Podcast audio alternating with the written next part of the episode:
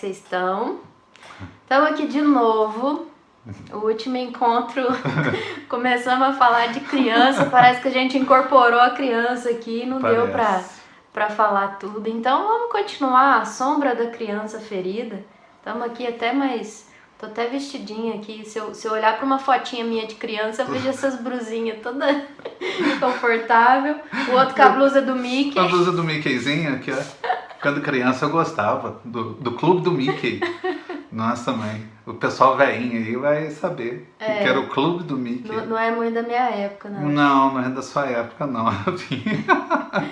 Bom, a gente estava falando de sombra da criança ferida, como, como isso se manifesta no nosso dia a dia, nas nossas relações. Então vamos dar continuidade nisso aí, né, amigo?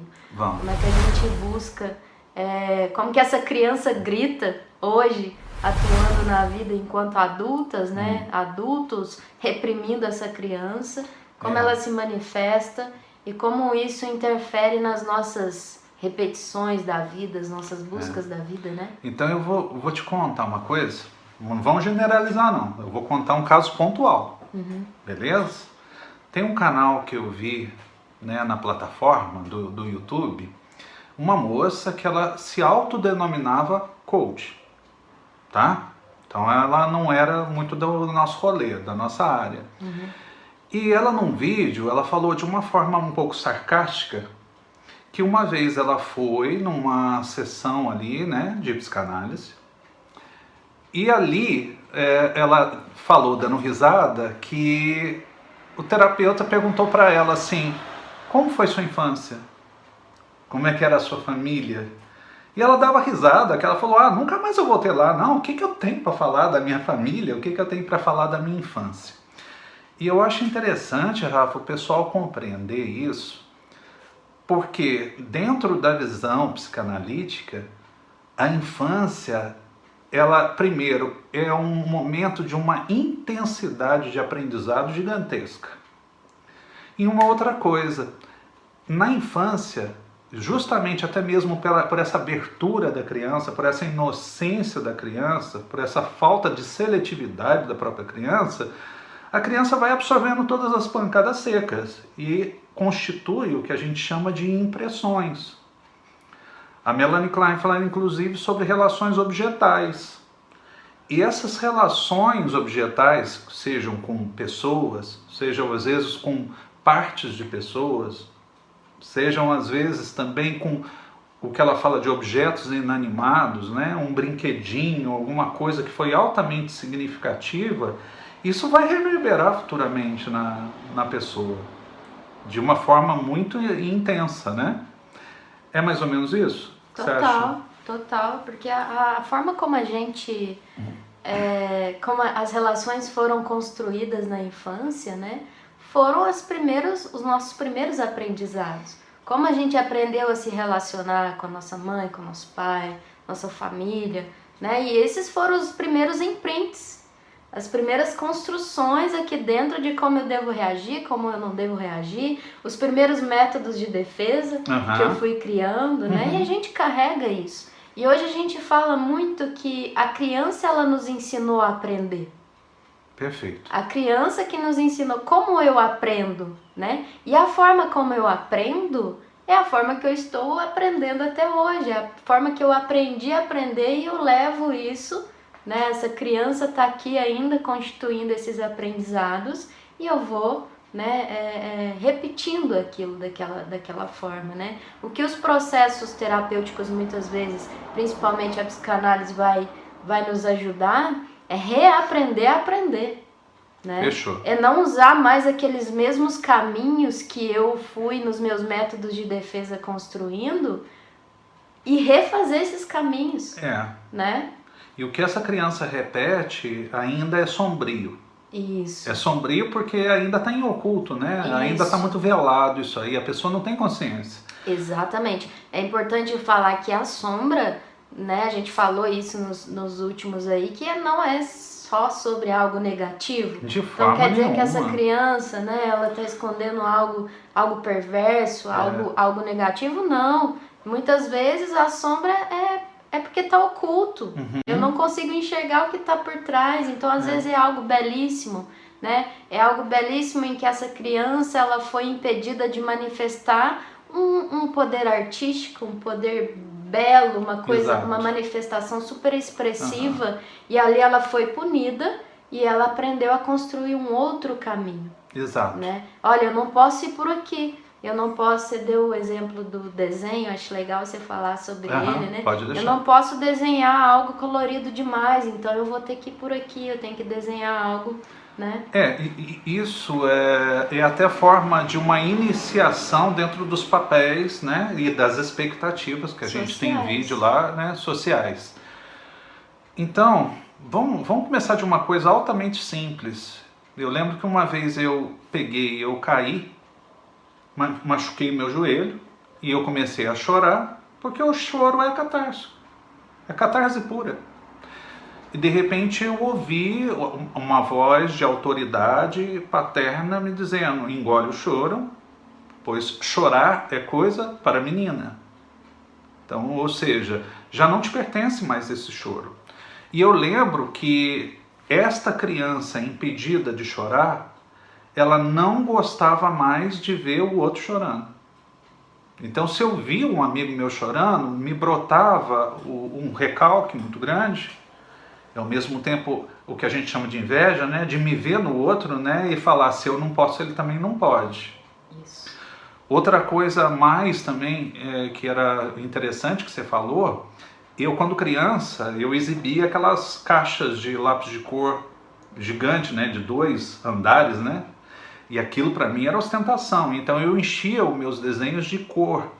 E uma vez na escola, eh, os meninos criticaram muito, mas zombaram do meu desenho, porque eu tinha feito um desenho, primeiro, muito colorido, e segundo, um desenho que era muito feliz. Era uma casinha, com um solzinho, aquela coisa meio Teletubbies mesmo. Entendeu? E os meninos zombaram demais de mim, falando que eu desenhava igual menina. E aí depois essa criança foi tirando as cores do desenho e eu falava assim, agora eu vou desenhar coisas feias.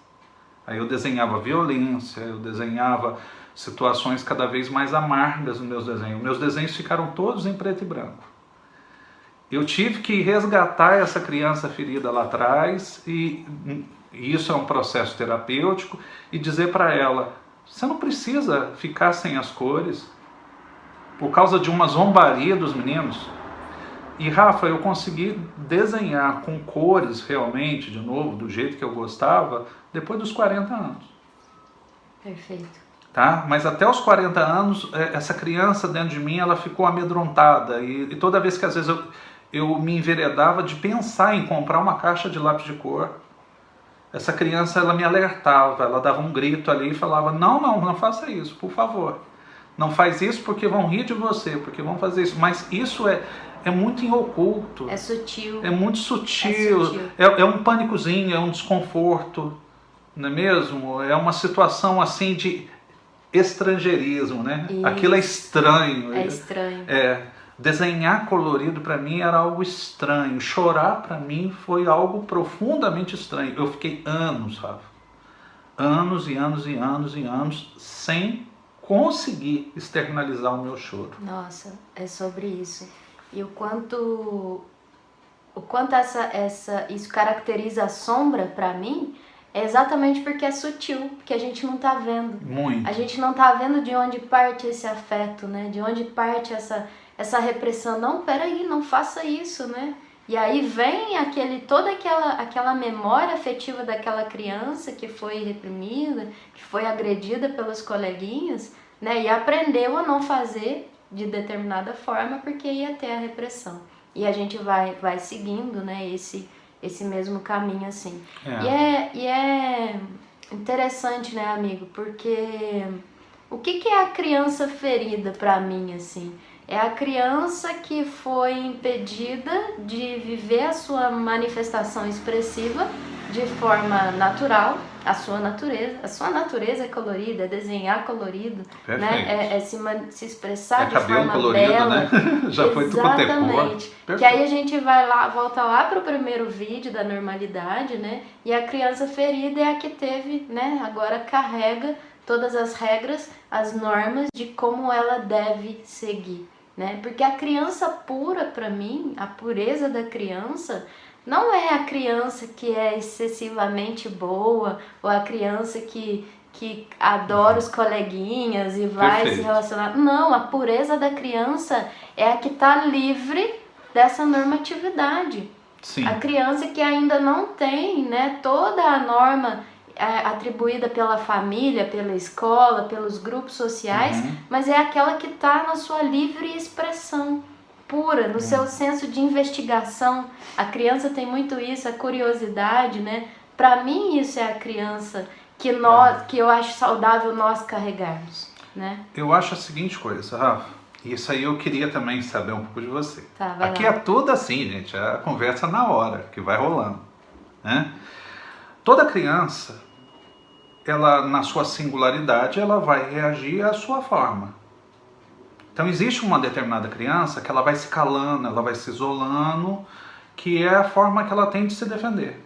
Uhum. Então não adianta. O que, que adianta eu falar? O que, que adianta eu manifestar sendo que eu, ou eu não vou ter atenção ou eu vou ganhar bronca de tudo? Então talvez ela vá levar para a vida dela uma vida de isolamento, uma vida que ela não vai conseguir ter voz para se impor. Uhum. Ela vai ter medo de falar não para as pessoas, etc. E tal. Então isso aí talvez seja uma primeira estratégia. Imagina uma segunda estratégia, uma criança que aprende que quando ela grita, ela esperneia, ela, ela, ela quebra, ela consegue tudo. E de repente ela acredita que lá fora que a vida vai ser uma extensão desse tipo de pirraça. Então ela sempre vai ser aquele sujeito de querer ganhar tudo no grito. É igual a gente vê hoje, por exemplo, pessoas que não concordam com a tua ideia, aí já começam a alterar a voz e já começam a querer partir para belicosidade. Uhum. Você vai ter já uma criança que às vezes o silêncio dela foi compensado por alguma coisa, né? Que por ganhar é alguma é coisa. Boa parte dessa geração que está chegando vai por esse lado. Exato. E aí Fica o que que acontece? O tablet, o é. celular, né? E futuramente o que, que vai fazer? Vai permanecer quieta e depois se dando um presente. Ah, tá, eu, eu aguento toda a humilhação, todo o assédio, mas depois eu me compenso, né, me dando um presentinho. Aí eu me dou um celular novo, eu me dou um dia no spa, não é mesmo? De dengos, etc. Mas ela não percebe muitas vezes que ela ainda está na mesma história da própria criança. Isso. Agora eu acho que tem aquela criança também que ela não vai reproduzir a infância dela depois. Eu acho que vai ter a criança que depois que for o adulto, o que, que vai fazer, Rafa? Vai bancar o rebelde e querer fazer o contrário. Uhum. Então, ou seja, né, é, se na infância eu passei muita fome, muita coisa, sabe? Eu vou fazer o contrário. Tudo que eu não tive, é, eu vou eu, ter agora. De um lado eu estou no vício no excesso. No excesso de quê? De pobreza, no, no excesso de fome, no excesso de não sei o quê. Aí depois eu vou pro sabe, para extravagância, eu vou ali para o um narcisismo, aí eu vou ficar postando foto lá, sabe, daquele churrascão, daqueles uísques caríssimos, aquela coisa toda, né? A criança não teve a bicicleta, agora ela precisa ter 10 carros. Exato. Então, eu, eu acredito muitas das vezes que a constituição da criança rege muito o que vem depois. E muitas das vezes, Rafa, a gente vai ter que terapeuticamente retornar, conseguir vislumbrar no meio de toda essa bagunça de informação o que de fato fomos nós em criança uhum. e o que dessa criança persistiu e reverberou na minha vida como um todo, né? Total. Total, conseguir se aproximar dela, olhar para ela, né? Reconhecer ela, sentir o que ela está sentindo no grau que ela está sentindo. Porque é o que eu vejo que, que as pessoas é, muitas vezes elas questionam essa questão da criança, ah, mas já passou, eu não tenho mais nada a ver com isso, minha criança sofreu demais, mas hoje eu estou super bem é que a gente não imagina a condição e como aquela criança percebeu isso, né?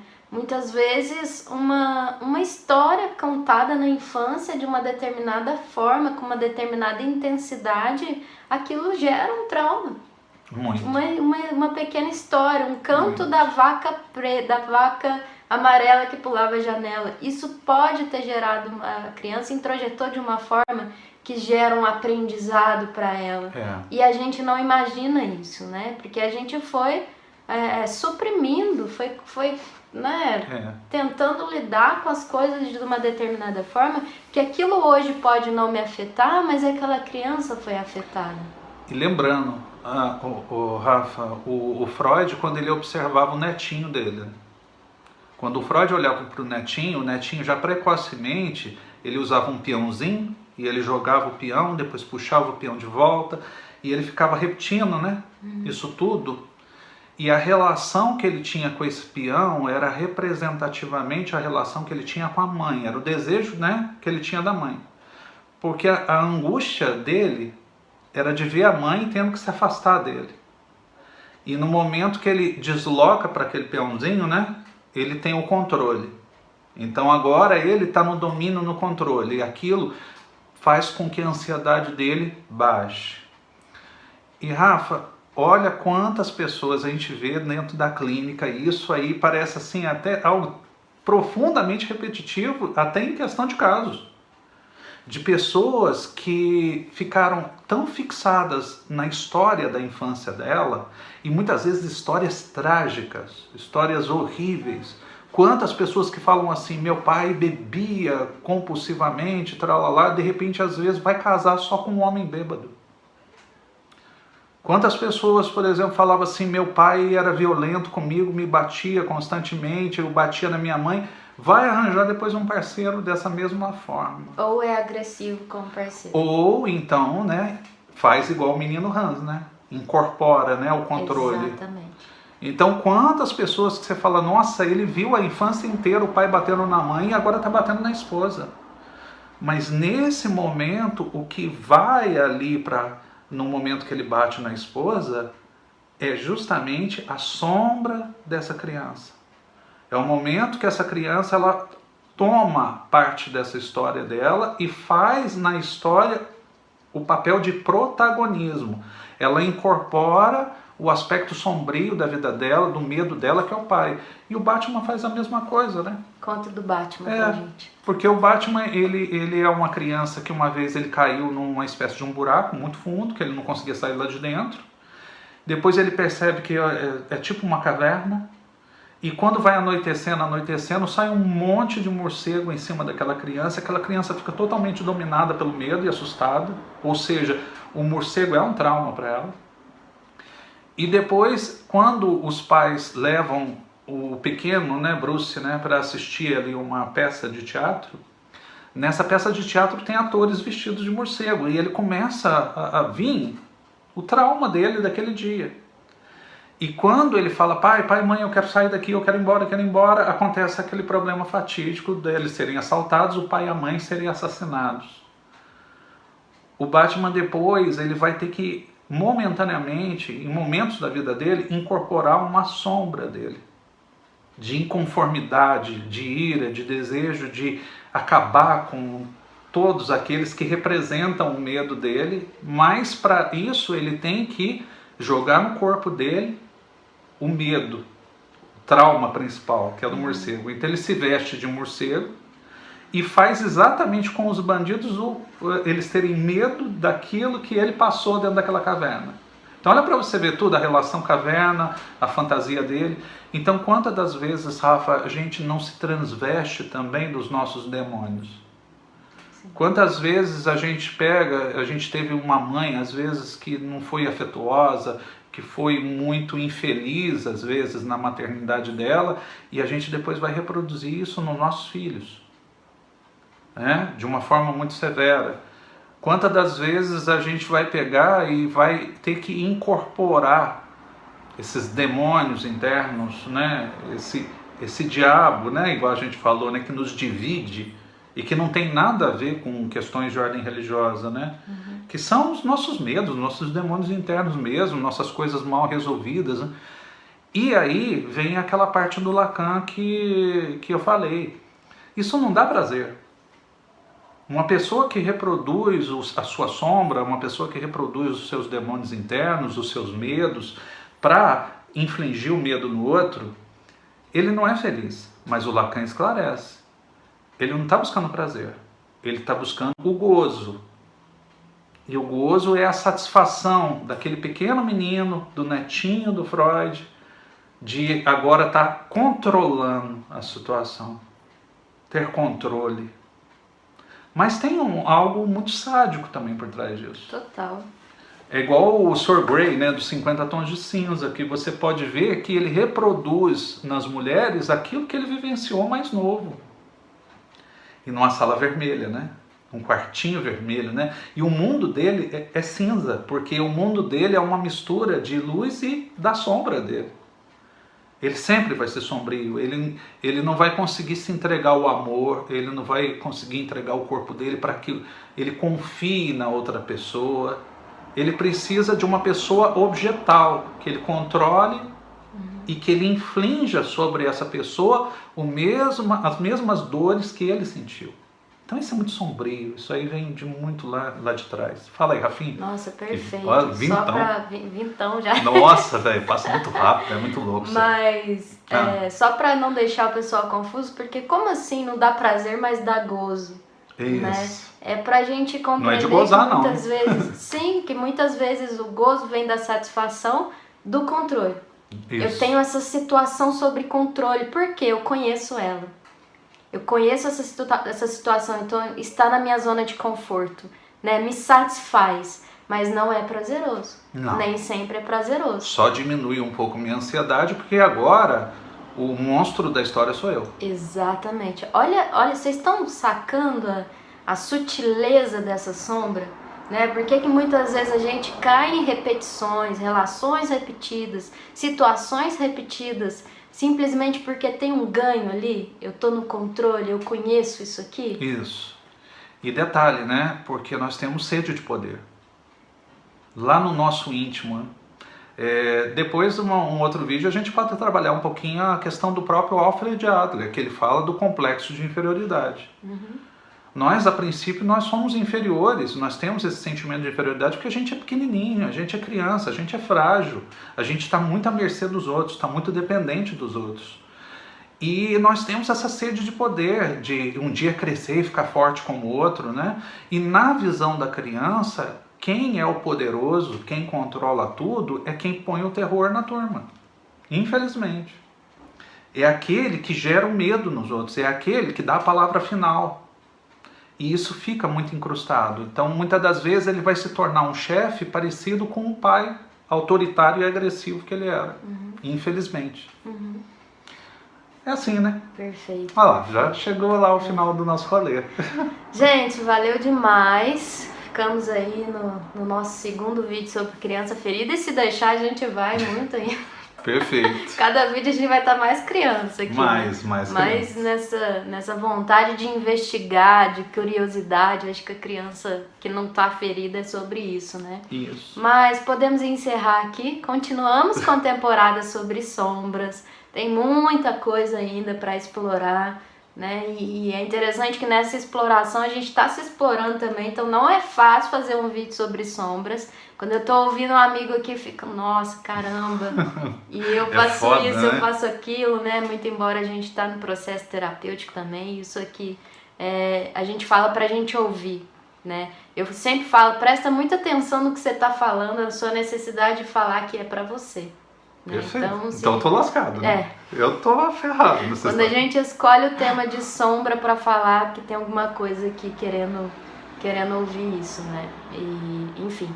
Bom, segue a gente, uhum, compartilha esse vídeo. Dá um joinha aí. Dá um joinha, se inscreve no canal, comenta.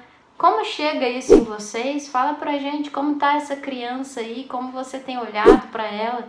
Ela só precisa ser vista, né? Ser acolhida, reconhecida, uhum. né? Ela tem, ela tá ali, ela tá esperando para esse, tá gritando aí dentro para esse reconhecimento, receber esse afeto gostoso Todos nós, gente, todas as nossas crianças querem receber esse afeto, quer ser vista, né? É. é uma frase que eu acho muito bonita que para uma criança é, muitas vezes eu te amo não quer dizer nada, mas eu te vejo. É. Tem um peso muito maior, né? E a criança não morre, né? Não. Mas ela pode ser revista e ressignificada. Ressignificada, essa é a palavra, ressignificada. Então, não importa a idade que você tem, não importa qual a sua jornada, essa criança está ali. Ela não morre. Então, uhum. sempre é tempo de olhar para ela, né? Isso. Tá? E depois vai ter a criança e os pais também. Vamos fazer é... a sombra dos pais. Ai, Isso, meu Jesus. Vai, vai ser terrível. Gente, um beijo. Um beijo. Obrigada. Valeu. E até. Tchau, tchau.